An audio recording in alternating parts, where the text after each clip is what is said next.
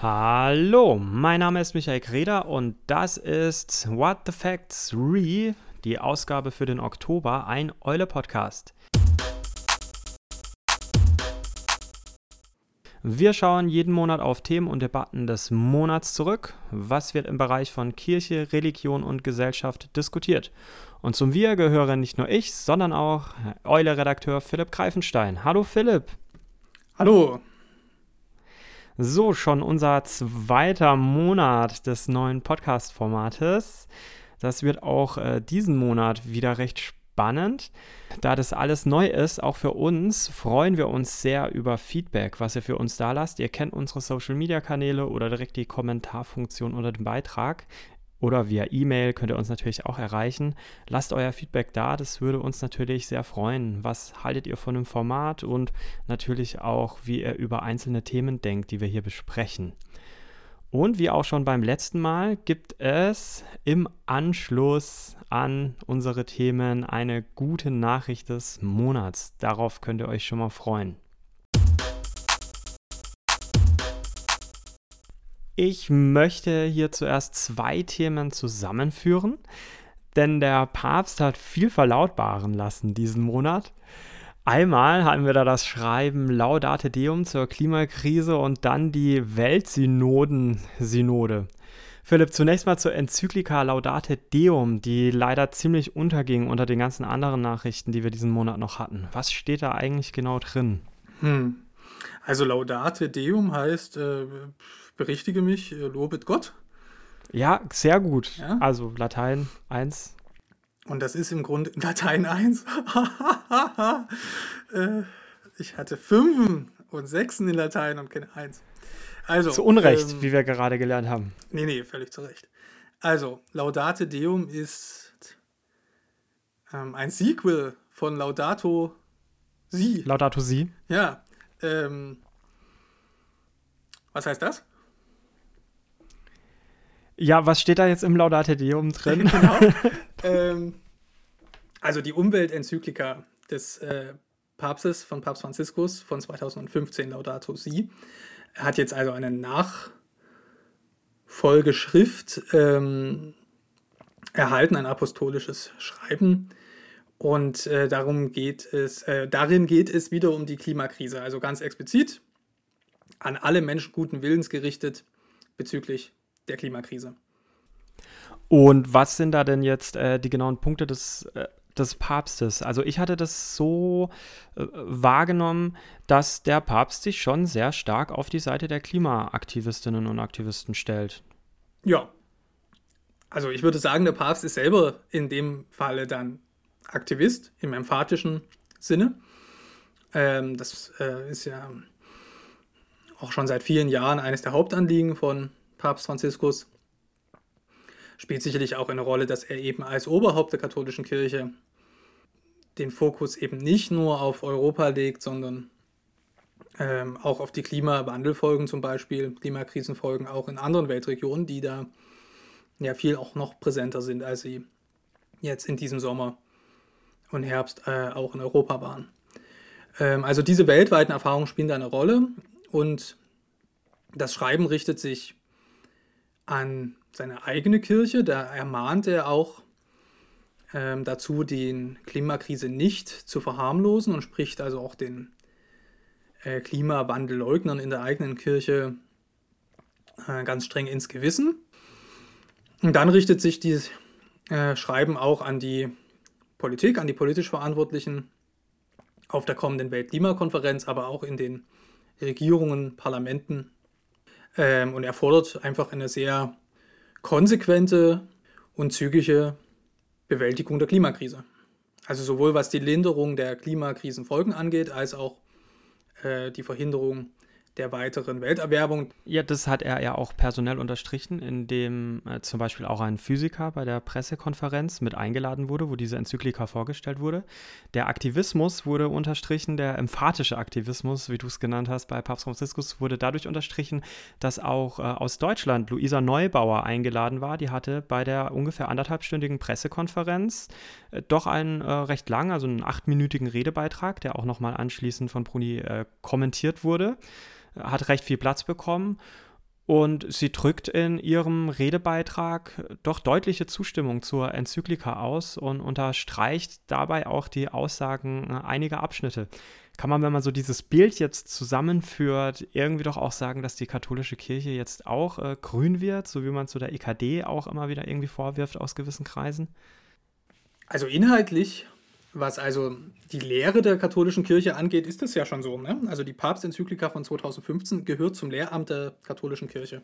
Für evangelische Christinnen und nichtchristliche Menschen ist das ja immer ähm, ähm, gewöhnungsbedürftig, dass also das, was der Papst sagt und schreibt, dann irgendwie sofort verbindlich und für alle ähm, äh, verbindlich ist und für alle gilt, aber so ist das halt nicht. Und ähm, insofern ist also die katholische Kirche der Lehre nach grün einfach jetzt so aus meinem subjektiven Empfinden her, erlebe ich schon in der Gemeindearbeit, in der Ökumene vor Ort, dass auch in der katholischen Kirche die Menschen, die engagiert sind, auch ein sehr hohes Bewusstsein für diese Klimabewegung haben, einen, einen hohen Unterstützungswillen äh, in ihrem Bereich Dinge umzusetzen haben. Aber trotzdem ist es in der öffentlichen Wahrnehmung doch irgendwie so, dass man die katholische Kirche jetzt im Gegensatz zur EKD zum Beispiel nicht unbedingt als diese Institution wahrnimmt, die hier jetzt an der Speerspitze irgendeiner neuen modernen Öko- oder Klimabewegung steht. Ja, wir wissen ja, dass in diesen Anwürfen gegenüber der evangelischen Kirche immer ganz viel mitschwingt, was ja nicht der Sache nach irgendwie dazugehört, sondern einfach den Vorurteilen gegenüber der evangelischen Kirche ähm, entspricht. Also die in Anführungsstrichen linksgrün versiffte Kirche, ne? Ähm, AfD-Sound ist das, ähm, das hat ja. Äh, das hat ja nichts damit zu tun, dass da die äh, Bewahrung der Schöpfung im Zentrum steht. Da würden alle Christen, egal welcher Konfession, ja sagen, dass das sowieso schon immer der Fall war. Sondern da spielen halt einfach äh, viele Dinge eine Rolle, unter anderem eben vor allen Dingen diese überlagernde Metadiskussion, wie politisch darf Kirche sein. Das finde ich übrigens da an der Stelle ganz spannend. Ich habe das äh, nicht bei uns in der Eule, sondern als ähm, Teil meines Frondienstes bei den Zeitzeichen in, de, in der Kolumne geschrieben. Es ist schon sehr erstaunlich, wie politisch, also explizit politisch, Papst Franziskus argumentiert und wie direkt er sich auch an die politisch Verantwortlichen richtet. Und wenn man das jetzt mal parallelisiert mit der momentanen Entwicklung in der evangelischen Kirche in Deutschland, die sich zunehmend solcher klaren Forderungen und Anweisungen an die Politik enthält, sondern wenn dann eben so auf die Politikberatungsschiene gerät, dann finde ich das schon ganz spannend. Also ich habe selten mal etwas gelesen in den letzten Jahren aus der evangelischen Kirche, was sich das Wächteramt, was ja gerne immer so ähm, apostrophiert wird, ne, die Kirchen als Wächteramt äh, in der Gesellschaft, äh, sich tatsächlich den Schuh so sehr anzieht, wie das jetzt Papst Franziskus gemacht hat. Ja, die andere Frage ist, wie weit das jetzt in der Realität der Kirchen konkretes Handeln nach sich zieht. Da hören wir von denjenigen, die sich fachlich und aktivistisch mit dem Thema befassen. Ähm, Georg Sauerwein war ja auch schon mal hier von äh, Christians for Future äh, im Podcast, hat auch in der Eule schon geschrieben. Da hören wir schon, dass die evangelischen Landeskirchen den katholischen Bistümern in einiger, auf einigen Feldern voraus sind ähm, was das Divestment angeht in fossile Energien, mh, hm, bei Gebäuden und in der Mobilität. Das sind ja auch noch so zwei große Themen. Naja, das kommt ganz, ganz stark auf die einzelne Landeskirche und das einzelne Bistum drauf an. Ich bin jetzt gespannt. Wir haben ja in zwei Wochen wieder EKD-Synode und da bin ich sehr gespannt, was da zu hören und zu lernen sein wird über die Umsetzung der Klimaschutzrichtlinie, die ja im vergangenen Jahr von den drei Leitungsorganen der evangelischen Kirche in Deutschland verabschiedet wurde und also jetzt in die Umsetzungsphase in den Landeskirchen äh, gegangen ist, sodass die einzelnen Synoden der Landeskirchen also Klimaschutzgesetze anpassen bzw. verabschieden müssen. Und ähm, also eine Sache ist mir jedenfalls ganz ähm, deutlich, dass es eben diese zentralen Steuerung durch die Synoden in den einzelnen Landeskirchen braucht und man nicht beim Goodwill einzelner AkteurInnen in den Gemeinden stehen bleiben kann. Ja, genau. Und dieser, dieser Goodwill einzelner Akteure, der ist ja, wie du einleitend gesagt hast, durch einfach die Stellung so einer Enzyklika, einer päpstlichen, jetzt in der katholischen Kirche recht eindeutig. Es ist jetzt ja aber schon die zweite Enzyklika in diesem Bereich. In Laudato Si ist ja, das hat Luisa Neubauer nochmal betont, Georg Sauerwein in diesem Podcast hat es auch schon einmal betont und in einem Beitrag auch in den letzten zwei Jahren, ähm, dass dieses Divestment äh, unfassbar wichtig ist. Also wenn man jetzt zum Beispiel Vatikanstaat, aber auch die einzelnen äh, doch finanziell recht wohlhabenden Bistümer äh, hier in den deutschen Landen heranzieht, man sagen muss, äh, da ähm, ist man ein relevanter Finanzakteur, ja, der mit einem Divestment ähm, anscheinend, äh, so höre ich aus diesen Kreisen, doch recht viel in Bewegung setzen kann. Ähm, und da frage ich mich dann aber schon, also ja, wenn der Papst jetzt das so eindeutig sagt, äh, entfaltet es dann vor Ort in den Bistümern, in den Gemeinden äh, dann doch nicht die Wirkung, die man jetzt eigentlich von einer Enzyklika erwarten würde? Doch, ich denke schon. Also, also erstens, ähm, Laudat Te Deum ist keine Enzyklika, sondern nur ein apostolisches Schreiben. Ja, also man kann sich, also keine Papstenzyklika der Welt entfaltet überall auf der Welt äh, an der Basis der katholischen Kirche sofort ihre Wirkung. Also äh, auch die äh, Papstenzyklika mit dem Pillen- und Verhütungsverbot, ich glaube, das war ein Pius 68. Ja. Also 1968, nicht die Nummer 68 von Pius. Ähm, also die hat ja ihre Wirkung in der katholischen Kirche insofern entfaltet, als dass die offiziellen äh, Stellen ähm, dementsprechend handeln müssen, aber das hat auch noch lange nie dafür gesorgt, dass die Katholikinnen und Katholiken auf der Welt keine Kondome mehr benutzen oder die Pille nicht nehmen. Naja, aber hier ist jetzt ja schon ein sehr anderer Verfügungsbereich. Insofern ist die Dimensionierung jetzt von dem Schreiben ja schon korrekter als bei der Pille, weil jetzt wird er nicht unter meine Bettdecke reinregiert und er hat jetzt ja auch nicht gesagt, ähm, wenn du echt katholisch bist, hörst du auch auf, ähm, Diesel zu fahren oder ähm, mit deinem SUV ja, ja, durch ja, die ja, Straße. Aber also jetzt, ähm, ja, wir kommen jetzt aber wieder auf diese Ebene des individuellen. ja, genau, da will ich ne? ja weg. Georg- Also, weil das ist, das erkenne ich darin ja eben nicht. Ja, das erkenne ich, das ist doch eine Stärke, oder? Dann von, von jetzt dem Schreiben, oder nicht? Ja, aber selbst da müsste man jetzt äh, wahrscheinlich eintragen, dass natürlich der Energieverbrauch so groß und auch so teuer, der inzwischen für die Kirchen äh, in Deutschland ja ist, im Vergleich zu anderen äh, gesellschaftlichen äh, Teilbereichen, im Vergleich zur verarbeitenden Industrie äh, und auch zu den äh, im privaten Nahbereich ja äh, gering ist. Also es geht beim Divestment oder Divestment nie nur darum, selber nicht mehr fossile Energien zu verbrauchen, sondern es geht explizit darum, eben nicht mehr in Wirtschaftszweige und Unternehmen zu investieren, die äh, mit, mit fossilen Energien ihr Geld verdienen. Und das ist in der evangelischen Kirche bereits realisiert. Da gibt es einen ähm, Leitfaden des Arbeitskreises kirchlicher Investoren, zu denen alle Landeskirchen äh, bis auf eine, nämlich die kleinste Schaumburg-Lippe, ähm, also die zweitkleinste EKD-Gliedkirche, ähm, ich nehme an, die machen das auch, weil sie da auch immer zu verteilen haben äh, in ihrem Kirchenkreis. Ähm, und die, äh, da gehören Kirchenbanken mit dazu, die kirchlichen Versorgungskassen etc. So, und ich nehme an, dass das bei vielen, vielen Bistümern auch so ist. Aktuellen Stand habe ich gerade nicht anzubieten. Und die Kritik von Christians for Future daran zum Beispiel oder vor allen Dingen ist, dass die Bistümer das nicht offensiv kommunizieren, was sie im kirchlichen Investment bereits machen.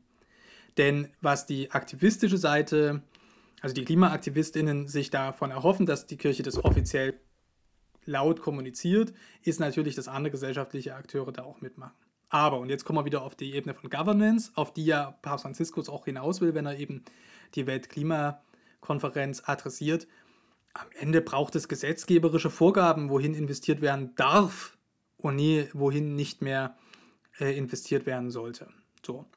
Und genauso ist es auch beim Bereich Mobilität, beim Ge Bereich Gebäudesanierung. das ist schön und gut, wenn sich die evangelischen Kirchen und die ähm, katholische Kirche da auf den Weg machen.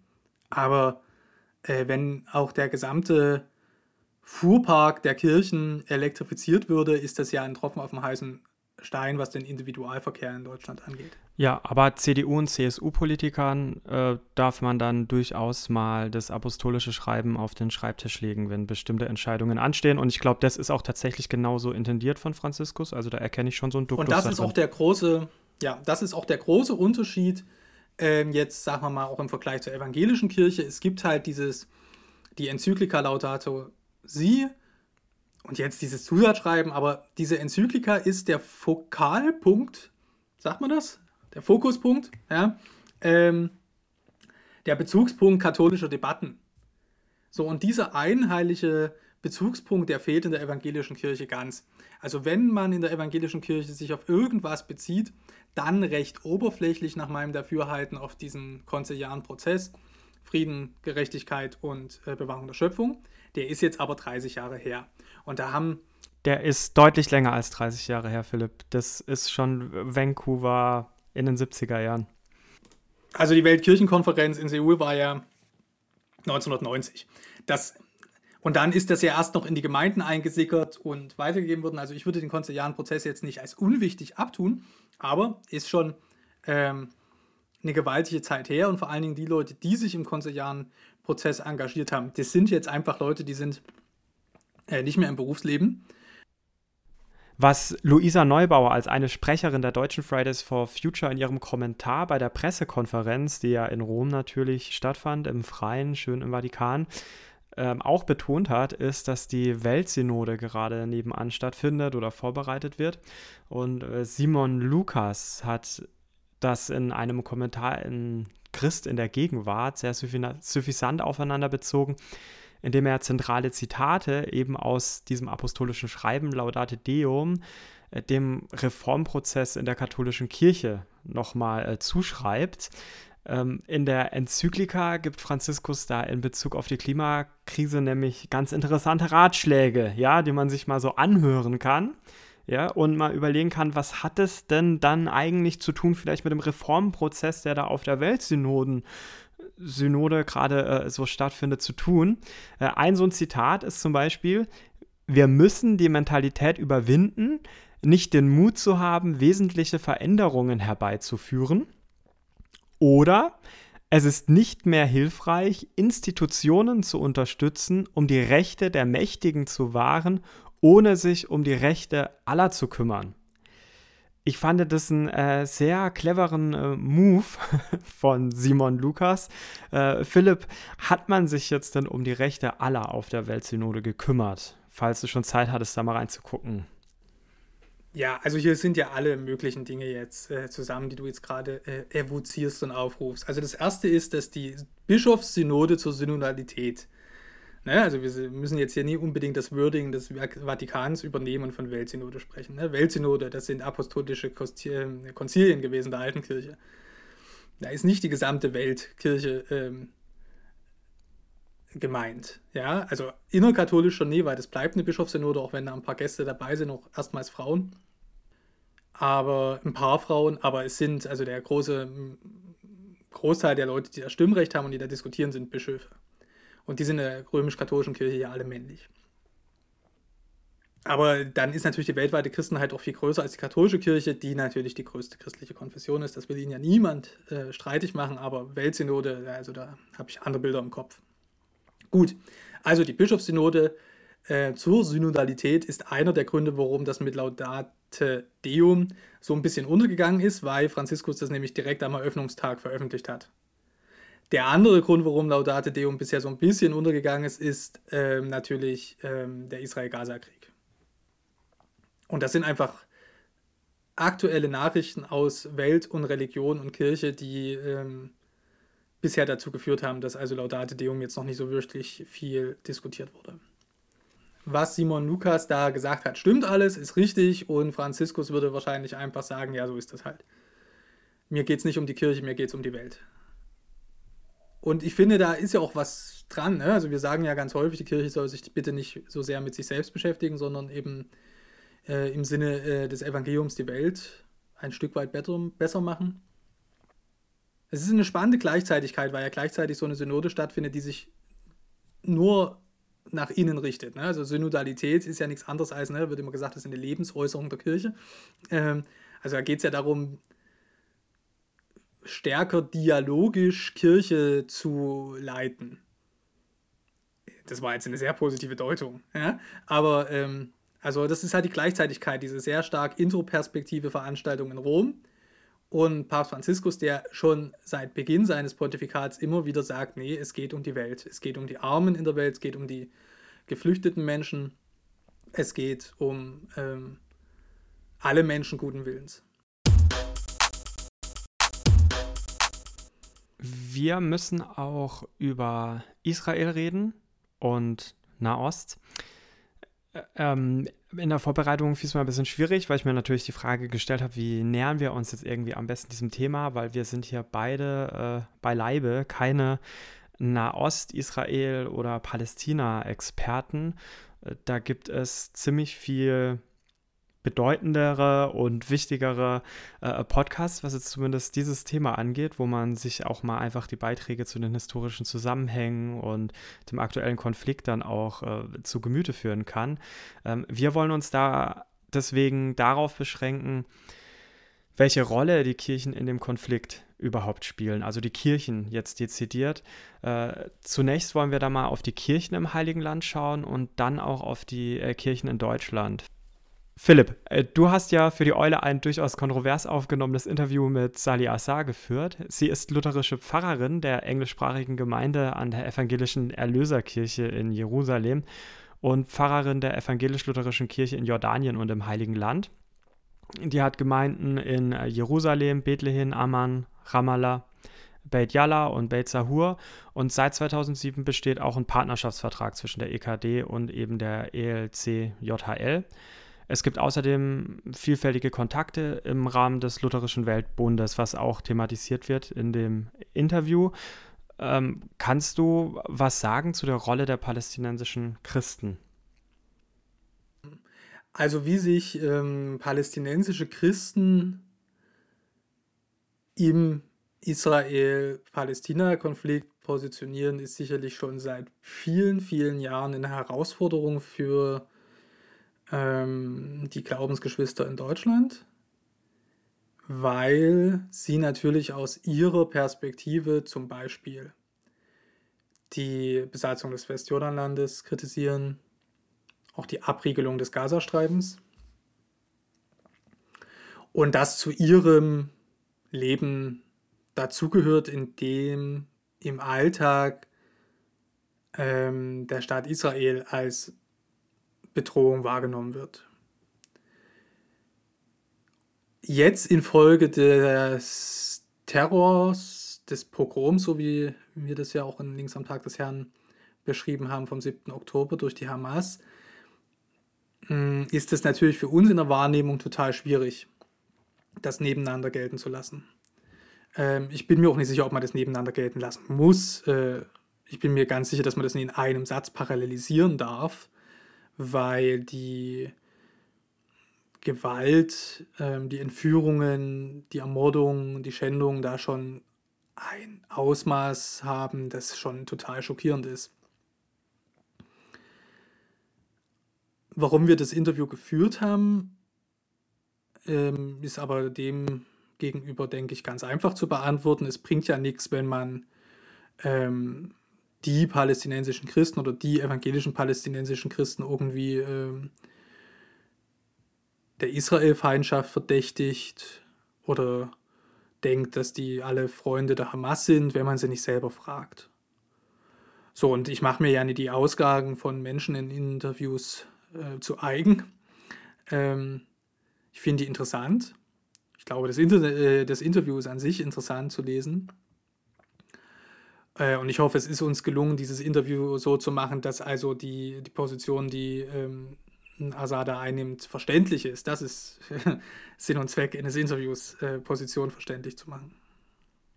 Also diese ähm, Gleichzeitigkeit einfach in einem anderen Kontext von ähm, ja, zwei Positionen, die ist da schon äh, klar rübergekommen was für uns jetzt in Deutschland, für die Kirchen da dann schon auch nochmal relevant wurde, sehr explizit oder noch ist, weil Entscheidungen muss dann noch getroffen werden, sind ja konkrete Unterstützungsleistungen. Also wenn man jetzt zum Beispiel sagen würde, Organisationen, ja, gemeinnützige und sonst wie, werden in Palästina nicht mehr unterstützt, dann ferner und man aber als jetzt lutherische Kirche oder EKD oder als einzelnes Missionswerk sagt, wir unterstützen aber immer noch weiterhin christliche Gemeinden in äh, Palästina, dann kommt man ja in eine ganz andere ähm, Begründungspflicht rein. Siehst du das jetzt als problematisch an, wenn dort die Gemeinden Geld aus Deutschland erhalten? Nö. Also ich habe erstens den Eindruck, dass sich das was da die ersten Tage in Deutschland auch wiederum sehr auf selbstbezüglich gelaufen ist, was so die Debatte angeht. Jetzt streichen wir den Palästinensern das Geld. Ähm, wo ist die deutsche Verantwortung? Ne, das ist ja sofort wieder ähm, auf Deutschland gerichtet, diese Diskussion gewesen. Ähm, dass, die so, dass diese Diskussion schon ein bisschen abgeklungen ist, das hatte sicherlich auch so ein, also eine emotionale Qualität. Ähm, ich halte die Vorstellung, dass jetzt die Finanzierung des Auguste Victoria Krankenhauses, äh, die ja über den Lutherischen Weltbund läuft, ähm, oder die Unterstützung von Gemeinden, äh, Terrorbeihilfe sind. Also ich glaube, da muss man sich mal dringend äh, überprüfen, ob das irgendwie einen Sitz im Leben hat. Ähm, ich glaube, worum es eher geht, ist natürlich, dass man sich dadurch, dass man sich assoziiert ähm, mit Kirchenverträgen und durch äh, Unterstützungsleistungen, durch organisationelle Verbindungen wie über den Jerusalem-Verein des Berliner Missionswerkes, ähm, dass damit natürlich irgendwie suggeriert würde, man wäre sich in diesen inhaltlichen Fragestellungen total einig. Und es ist natürlich schon spannend zu sehen, dass es gerade die lutherischen Bischöfinnen und Bischöfe sind, die in den letzten Wochen in Deutschland ganz eindeutig ähm, ähm, ihre Solidarität zu Israel bekundet haben. Also sehr, sehr eindeutig. Äh, erinnere da zum Beispiel mal an äh, Ernst Wilhelm Gohl, den Landesbischof der württembergischen Landeskirche. In der württembergischen Landeskirche wird die Solidarität mit Palästina oder mit den Palästinensern üblicherweise sehr intensiv diskutiert in den letzten 20, 25 Jahren. Und sein Statement, verlinken wir gerne, ähm, ist also mega eindeutig. Ähm, und äh, insofern sicherlich auch in der Landeskirche selbst äh, kontrovers. Aber sei es die Ratsvorsitzende, äh, die jetzt nun gerade nicht so lutherisch ist, aber auch ihre Stellvertreterin Kirsten Vers, auch der EKD-Friedensbeauftragte Landesbischof Friedrich Kramer aus der Evangelischen Kirche in Mitteldeutschland, also die haben sich alle sehr, sehr eindeutig äh, geäußert, den Terror der Hamas verurteilt, Solidarität mit Israel bekundet. Also insofern ist da, was die evangelische Kirche, übrigens auch die katholische Kirche, aber bleiben wir jetzt kurz mal bei der evangelischen Kirche in Deutschland, äh, was die Kirche angeht, ähm, ist die Lage eindeutig. Weniger eindeutig ist es eben, was das internationale Luthertum angeht. So, im Lutherischen Weltbund äh, auf der letzten Tagung in Krakau wurde eine Stellungnahme veröffentlicht. Das ist übrigens die einzige, die noch nicht auf äh, Deutsch vorliegt, sondern auf Englisch auf der Website steht. Ähm, die ähm, also ein Ende der Besatzung des Westjordanlandes und fordert und äh, also da stärkere Konzessionen von Israel fordert. Und das hat ja seinen Kontext eben in dem, was wir das letzte Jahr über verstärkt wahrgenommen haben, worüber ich auch in der Eule schon geschrieben habe, kurz vor dem jetzigen Israel-Gaza-Krieg, ähm, anlässlich des Besuches des ähm, Rates der EKD in Jerusalem und Israel. Nämlich, dass die Lage der Christen im Heiligen Land total schwierig ist, weil sie quasi zwischen den rechtsextremen äh, israelischen Siedlern ähm, zerrieben werden, aber natürlich äh, nur unter den Bedingungen eines demokratischen Israel überhaupt eine Lebensmöglichkeit haben. Das sehen aber, ja, es ist total komplex, palästinensische Christen, die eben nicht in Israel leben, sondern im Westjordanland ganz anders. Ja, so und das auszuhalten in einer weltweiten Ökumene, die eben ja nicht bloß katholisch, sondern eben auch lutherisch ähm, äh, es gibt, ist eine total schwierige Sache. Ja, ich würde es aber, denke ich, ungern äh, eng geführt sehen auf die Frage der finanziellen Unterstützung von Gemeinden und karitativen Zwecken. Also äh, vielleicht ein letzter Gedanke noch dazu, obwohl ich schon so viel zu dem Thema rede. Es ist ja nicht so, dass jetzt gerade aus der weltweiten Christenheit wenig Geld ins heilige Land ginge. Ähm, gerade US-amerikanische Evangelikale und Pfingstkirchen sind im Heiligen Land, also jetzt vor allen Dingen dann natürlich in Israel, total engagiert. Und wenn man also in der Ökumene im Heiligen Land etwas mitbestimmen, mitreden, mit beeinflussen will, dann muss man sich dort am Ende auch finanziell engagieren. Äh, sonst überlässt man das eben den Hardlinern, die ähm, den starken Drang dazu haben, eben auch den, ähm, die Siedlungsbewegung und äh, rechte bis rechtsradikale ähm, Kräfte zu unterstützen. Und ähm, also da stelle ich mir einfach die Frage, was jetzt eigentlich tatsächlich ein ausgleichendes, friedenssuchendes Verhalten der Kirchen in Deutschland im Heiligen Land wäre und ist. Und da ähm, dazu würde jetzt für mich nicht passen, sich aus dem Engagement da total zurückzuziehen.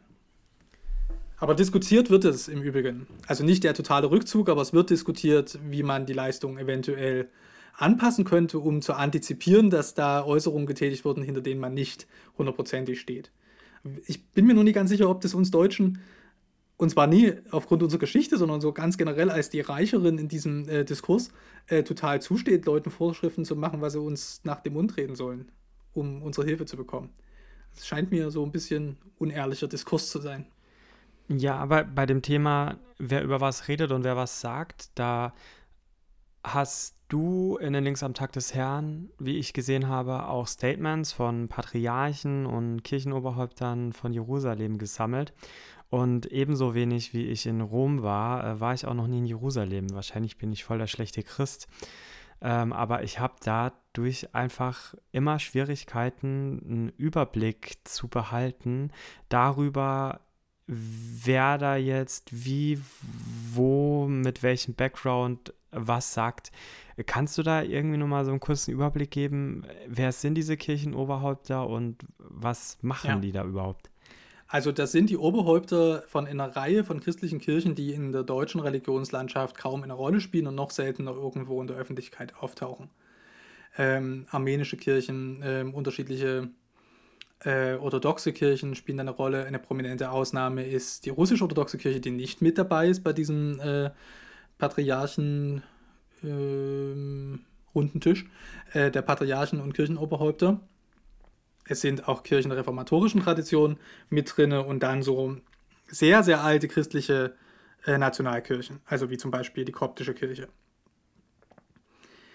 Ähm, spannend ist, dass die ihr, ihre Statements, die sehr konziliant sind, die eben auch so dieses Both-Sidism haben, was in Deutschland total kritisiert wird.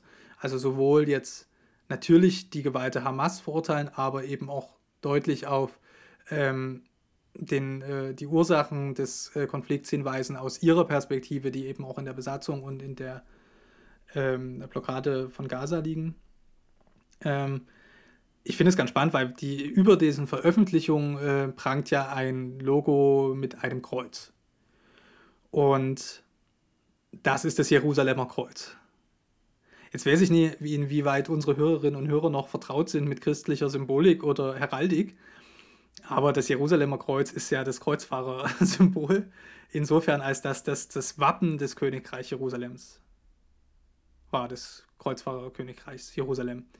Und ich finde es immer erstaunlich, wenn ich jetzt darüber sehe, nie, dass ich jetzt diesen alteingesessenen regionalen Kirchen, also die leben dort seit Jahrhunderten, Jahrtausenden, ähm, so eine Kreuzfahrerattitüde unterstelle. Ganz und gar nicht, überhaupt nicht. Das ist nicht der Punkt. Der Punkt ist, dass dieses Logo mich immer an die sehr, sehr, sehr, sehr, sehr komplexe und komplizierte Geschichte der Religion im Heiligen Land erinnert. Und da haben wir als Christen auch unseren Anteil dran. Das erinnert mich auch ganz stark an etwas, was ich bei Wenzel Widenka gelesen habe in der Herder-Korrespondenz. Das hattest du auch verlinkt in den Links am Tag des Herrn. Äh, da kritisiert er eben scharf diese äh, vatikanische Mäßigungshaltung. Also ich hatte dich auch so verstanden, es gibt einerseits so ein Both-Sidism und dann nochmal eben so als Unterart etwas, wo man sich als Christen die jetzt dort nicht direkt beteiligt sind, so ein bisschen so rausnimmt, auch so ein bisschen historisch aus, aus dieser Verantwortung.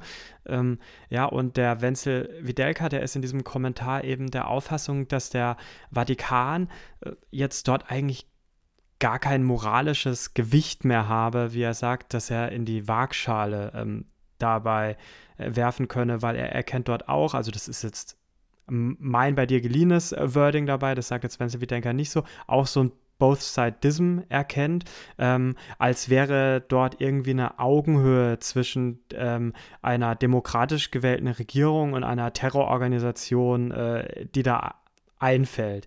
Ähm, ähnlich wie der Papst sich da doch schon mal äh, kommunikativ in die äh, Nesseln gesetzt hat ja. äh, beim Ukraine-Konflikt als ähm, Krieg unter ja, ja. Brüdern. Also das ist halt, äh, ich denke, das sind zwei verschiedene Perspektiven, die äh, da eine Rolle äh, spielen oder zwei Probleme. Das eine ist halt, dass die vatikanische Diplomatie, das ist das, was ich auch in den Links am Tag des Herrn noch dazu geschrieben hatte, denn wir kommentieren ja die Links, die bei uns stehen, immer noch. Ähm, Also das eine ist, dass die vatikanische Diplomatie sich äh, in aller Regel die Wege offen halten will, um vermittelnd irgendwo wirksam zu werden. Und ähm, da gibt es Beispiele dafür, wo das im Verlauf des 20. Jahrhunderts geklappt hat. Ich bin mir manchmal nicht ganz sicher, ob jedes Beispiel uns heute tatsächlich als gutes Beispiel ähm, dient, weil nämlich diese Vermittlungsrolle auch mit einer gewissen Kompromittierung äh, der Kirche einherging. Also in Süd- und Lateinamerika war das durchaus der Fall. Und es ist jetzt auch nicht so, dass die katholische Kirche in Osteuropa vor dem Fall des Eisernen Vorhangs, den man ja ganz stark mit Johannes Paul II. da assoziiert, ähm, immerzu die strahlende Widerstandsorganisation war. Also man muss da ja mal ganz genau auch mal forschen und mal genau hingucken. Ich bekenne, dass ich mich da auch noch zu wenig auskenne, weil das auch so ein bisschen ein Derivat auch unseres Ostblickes ist in Deutschland. Ne? Aber mir widerstrebt es ein wenig quasi die Narrative von zumeist sehr, sehr konservativen und reaktionären, heute 30 Jahre später quasi immer zu unterschreiben und zu sagen, ja, ja, das stimmt schon alles, eure gesamten Widerstandserzählungen. Also dafür bin ich zu sehr Ossi und weiß auch, dass unter den Widerstandserzählungen, die hier im Osten erzählt werden, ähm, nicht alles Gold ist, was glänzt. Und ähm, es würde mich jetzt arg überraschen, wenn das anderswo nicht genauso wäre.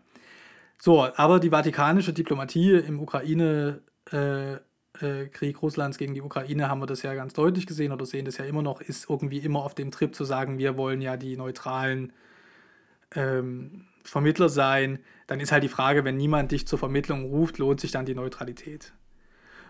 Das ist die eine Seite und die andere Seite ist, dass natürlich die katholische Kirche fast überall auf der Welt selber eben auch Player ist und äh, im Heiligen Land ganz bestimmt auch, also auch Eigeninteressen hat.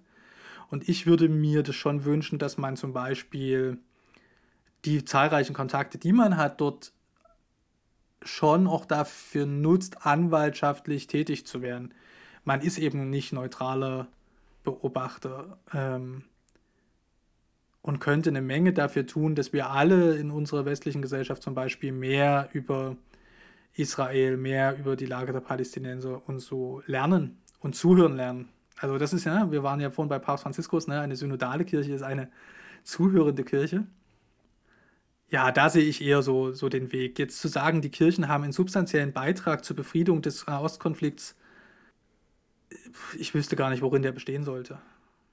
Also zumal, und da hast du ja schon auch dran erinnert, also da muss man schon auch nochmal betonen, wie du es mit der Heraldik äh, getan hast. Ja, natürlich mit aller Vorsicht, aber äh, schon nochmal sagen, da gibt es in diesem Landstrich schon auch eine historische katholische starke Verantwortung. Ja, weil das äh, Engagement bestand jetzt die letzten, ja, sagen wir mal, 1100 ähm, Jahre katholischer Kirchengeschichte nicht darin, ähm, mit äh, Mäßigung äh, über dieses äh, Land Ansprüche ja, nee, zu aber äh, ja gut, das ist vielleicht ein bisschen, äh, gehen wir mal jetzt in die äh, Real also in die Gegenwart hinein, da gibt es den sogenannten lateinischen Patriarchen, also das ist der höchste katholische, römisch-katholische äh, Würdenträger im Heiligen Land. Und das ist Kardinal Pizzaballa. Und der hat zum Beispiel sich als äh, Geisel angeboten zum Austausch gegenüber israelischen äh, Geiseln, die von der Hamas gefangen gehalten werden. Die Hamas ist darauf natürlich noch nicht eingegangen, wenn, wird bestimmt darauf auch nicht eingegangen eingehen. Aber das ist natürlich ein starkes Zeichen, wenn also ein, also ein christlicher Beitrag zur Lösung oder zur Bewältigung solcher Krisen kann ja gut biblisch eigentlich darin bestehen, sich klein zu machen, sich schwach und angreifbar zu machen, sich neben die zu stellen, die ähm, Gewalt erfahren und leiden müssen. Und ähm, das ist nicht Schlagzeilen machen, sondern das ist klein und immer wieder und stetig und auch dranbleiben. Und ich fand es jetzt ganz spannend, dass über den 7. Oktober ja so ein bisschen geredet wird wie über 9-11, also über den 11. September. Und irgendjemand hat auch schon wieder das Wort äh, mit der Zeitenwende gesagt.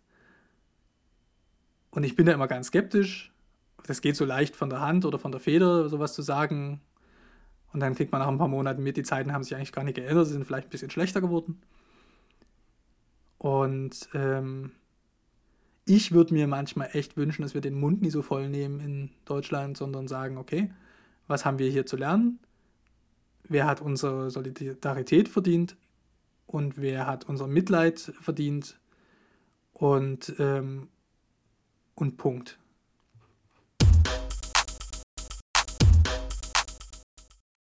Und jetzt, wie versprochen, noch die gute Nachricht des Monats Oktober.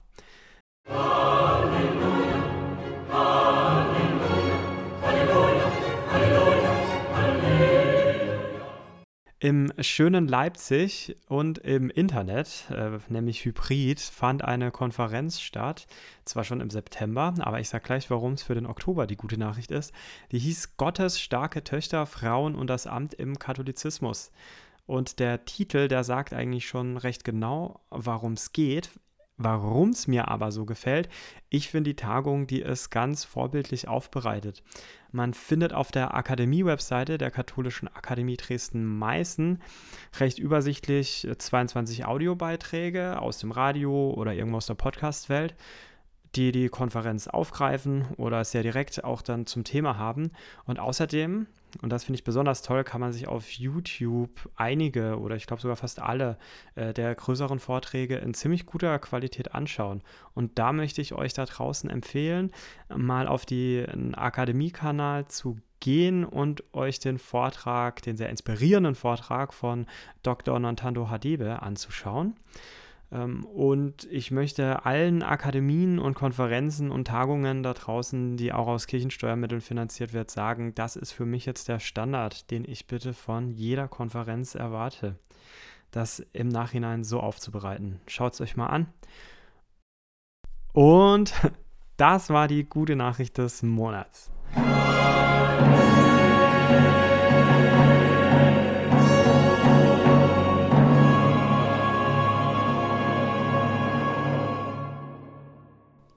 Zum Abschluss, Philipp, nimm uns mit hinein in den November. Welche Themen werden wichtig für diesen Monat? Ähm, ich will erstmal noch einen Satz sagen zu deiner guten Nachricht, die ich wirklich sehr, sehr gut fand. Und daran erinnern, dass die Akademie des Bistums Dresden-Meißen äh, nun wahrlich nicht zu den ressourcenstarken Akademien gehört und das Bistum Dresden-Meißen auch zu den ärmsten katholischen Bistümern in Deutschland. Das heißt, was du dir jetzt gerade gewünscht hast von allen Akademien, jo, ne? Also, es gibt wirklich äh, Orte, da ist viel, viel mehr Geld im Spiel und die Ergebnisse sind dann viel, viel schlechter wahrzunehmen. Da noch ein Punkt. Was war die Frage, was im November anliegt? Genau, nimm uns mit in den November. Ein paar Sachen hatten wir jetzt ja schon in der Folge, die vielleicht wichtig werden könnten, aber dass wir nochmal kurz einen Überblick haben, auf was können wir warten. Ja, also ich fahre dann mal zur EKD-Synode in zwei Wochen. Das heißt, es wird viel um die evangelische Kirche gehen im November. Es wird den jetzt inzwischen dann fast schon doch sehr gewohnten Jahresbericht zum ähm, Missbrauch in den evangelischen Kirchen geben, aber noch keine Studien, die kommen erst im Januar. Aber ähm, also ich plane jetzt zumindest, dass ich das ähm, Thema wie üblich in der Eule recht ausführlich äh, machen werde. Dann gibt es da außerdem eine neue Kirchenmitgliedschaftsuntersuchung und damit verbunden die Frage, wie Kirche sich verändern muss, um ihren Mitgliedern und der Gesellschaft gerecht zu werden. Wird sicherlich auch eine Rolle spielen. Es wird, jetzt wird hart, dieses Jahr keinen Live-Blog von der EKD-Synode geben. Nein. Doch. Ähm, Aber du ähm, bist doch da, hast du gesagt. Ja, ich Arbeitest bin da. du da nicht? Ja, ich bearbeite dann schon und es wird auch Beiträge in der Eule geben, die werden auch mal extra gekennzeichnet sein, dass die zur, ähm, zur Tagung dazugehören. Aber ich werde ähm, auf dieser Tagung nicht von früh bis spät quasi das Plenum live ähm, vertickern. Da, ähm, das nimmt mir die Zeit, um äh, an diesen ausführlichen Beiträgen äh, zu arbeiten. Den Live-Blog wird es wieder geben, wenn die Tagung mehr dem Live-Blog-Schema entspricht. Also zum Beispiel bei so einer Ratswahl. Ne? Ähm, da wird es den bestimmt wieder geben. Aber diese Tagung ist doch sehr stark thematisch geprägt und ähm, ja, ich habe das Gefühl, da passt der Live-Blog nicht. Wenn uns die Eule-LeserInnen zurückmelden, wir wollen unbedingt den Live-Blog wieder haben, weil das super ist oder so, dann ich bin gespannt auf die Rückmeldung. Ja, ich habe jetzt für diese Tagung, für diesen November das Gefühl, dass ähm, ich mit hintergründigen Beiträgen, was die Berichterstattung angeht, weiterkomme, als wenn ich mich da an den Live-Blog kette. Ist ein bisschen ein Learning aus dem Kirchentag. Vielleicht erinnern sich noch einige, da haben wir auch die Kirchentagssplitter gehabt, der, der so ein bisschen Live-Blog-mäßig über die Tage hinweg ging. Die waren spannend, ich fand die auch, die wurden auch gut angenommen, will gar nicht mich beschweren, aber es ist wahnsinnig stresshaft, gleichzeitig live zu blocken und Hintergrundberichterstattung zu machen. Und bei dieser Synodentagung äh, entscheide ich mich mal für das Letztere. So, was liegt noch an? Hm, in der katholischen Kirche. Du hast schon gesagt, es kommt ja dann äh, auf jeden Fall jetzt noch Ende des Monats in den Links am Tag des Herrn. Vielleicht nehmen wir das dann auch noch in den November für den nächsten Podcast mit rein. Ähm, ja, ist so zwischen den Monaten. Ne, also die Frage ähm, ist, also die Frage der Synodalität der katholischen Kirche und der Reformfragen, die ne, das läuft halt immer mit. Ja, und dann glaube ich, dass wir uns natürlich auch im November mit dem äh, Gaza-Krieg befassen werden, ähm, mit den kirchlichen Reaktionen, auch was da noch äh, Hintergrund läuft. Also das bleibt sicherlich aktuell. Ja, und dann haben wir ein Thema ja noch völlig ausgespart, zu dem wir heute jetzt auch nicht kommen, weil wir auch echt ein bisschen die Falschen sind, darüber zu reden. Also das ganze Thema EKD und Schwangerschaftsabbruch. Dazu wird sich ja auch die katholische Kirche gegenüber der Bundesregierung, also der Kommission, die da äh, für die Bundesregierung an Wegen forscht, wie äh, das gesetzlich neu geregelt werden kann, der Schwangerschaftsabbruch. Da wird auch die katholische Kirche noch Stellung beziehen. Also ich nehme mal an, diese Debatte um den sogenannten Lebensschutz, der geht auch innerhalb der Kirchen und über die Kirchen hinaus weiter. Und das werden wir in der Eule auch weiter begleiten. Vielleicht auch mal mit einer Podcast-Episode, aber sicherlich nicht mit uns beiden Kerlen. Vielen Dank fürs Zuhören euch da draußen. Folgt und liked den Podcast auf den Plattformen und folgt der Eule auch auf den Social Media Kanälen. Jetzt auch auf Blue Sky vorhanden, ne, Philipp? Ja. Genau.